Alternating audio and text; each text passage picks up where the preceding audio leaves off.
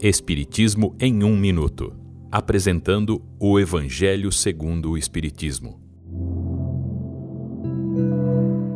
Capítulo 1. Não vim destruir a lei. O Espiritismo. O Espiritismo é a nova ciência que revela a existência do mundo espiritual e as relações desse mundo com o mundo corporal, o mundo físico. São essas relações entre os dois mundos que Jesus faz referência em muitas circunstâncias. Fenômenos antes não compreendidos, rejeitados e até falsamente interpretados passam a ter no Espiritismo uma fonte de esclarecimento, mostrando que o mundo espiritual não é algo sobrenatural, mas uma das forças vivas e atuantes da natureza. O Espiritismo é fruto dos ensinamentos dados pelos Espíritos que se manifestam em todos os pontos da Terra. Para isto, contam com a colaboração de médiuns para se comunicarem, trazendo até nós o conhecimento sobre o mundo espiritual e a nossa destinação.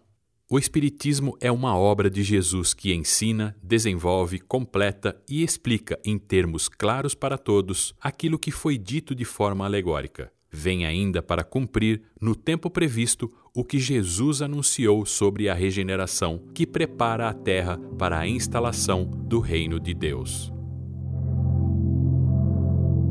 Esta é uma livre interpretação. Livros consultados: O Evangelho segundo o Espiritismo de Allan Kardec, edição 3 em francês e edição 131 da FEB.